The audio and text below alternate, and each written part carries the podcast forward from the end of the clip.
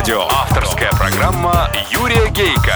Автолюбители слушают Автоликбез на Авторадио. Здравствуйте, дорогие братья-водители, собратья-пассажиры и пешеходы, а также честные и профессиональные инспекторы ГИБДД. Тоже здравствуйте. С вами, как и всегда в это время, на волне Авторадио программа «Автоликбез». Ее автор и ведущий Юрий Гейко. Автоликбез. Автоликбез. Сегодня в программе Автомобильные новости. Автоликбез. Ликбез.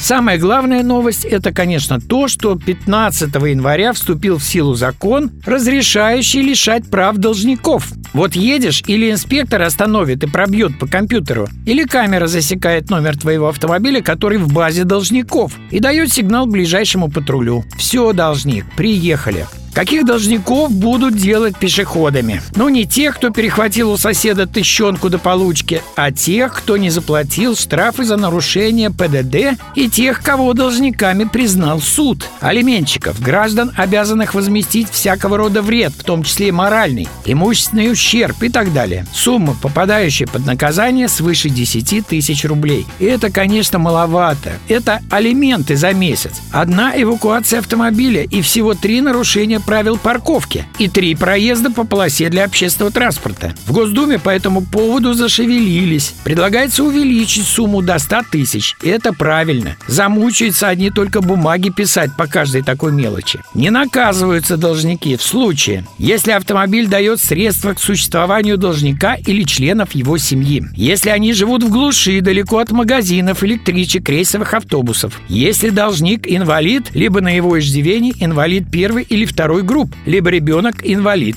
Если у должника отсрочка исполнения требований исполнительного документа. Все. В соответствии с законом должник лично уведомляется о применении к нему временного ограничения. Заочное ограничение для тех, кто в розыске. Копия вынесенного судом постановления направляется в госавтоинспекцию. Если лишенный прав все же сядет за руль, то ему грозит 50 часов обязательных работ или лишение прав до одного года. Если должник рассчитался, судебный пристав-исполнитель не позднее следующего дня выносит постановление о снятии ограничения и направляет его копию должнику, взыскателю и в соответствующий государственный орган.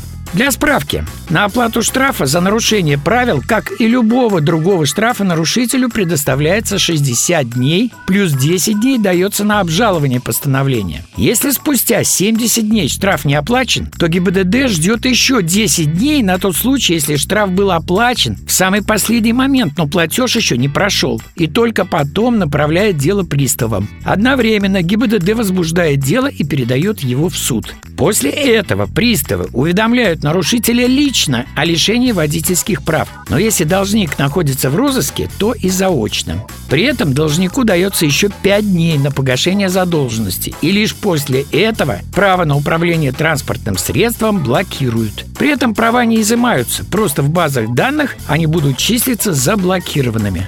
Вторую новость вы все уже знаете. Штраф, оплаченный не позже 20 дней вместо положенных 60, уменьшается для нарушителя вдвое. За исключением серьезных нарушений, а именно пьянка, встречка, красный свет, большое превышение скорости, езда без регистрации автомобиля или ДТП с пострадавшими, не подлежат уменьшению и без того минимальные штрафы в 500 рублей. Еще одна новость, помельче. В Подмосковье множество ЖД-переездов, но самых проблемных четыре. Они подолгу закрыты и потому собирают множество автомобилей. Так вот, принято решение развести автодорогу с железной дорогой на этих пересечениях на разные уровни. То ли эстакаду построить, то ли тоннель. Стоит это удовольствие от полутора до четырех миллиардов рублей каждый переезд. И потому подмосковные власти, сберегая свои финансы, а финансы сейчас у всех властей поют романсы, хочет переложить траты на нас, автомобилистов. Платить придется, проезжая каждый переезд, от 30 до 80 рублей. Ну и еще одна новость, толерантная. Евросоюз, заботясь об иммигрантах, устремившихся в Финляндию через Россию, а именно через Мурманск по его дорогам, собирается подлатать эти дороги, выделив на это дело 10 миллионов евро. Вот только непонятно, Евросоюз планирует чинить мурманские дороги сам или только деньги на это нам дает?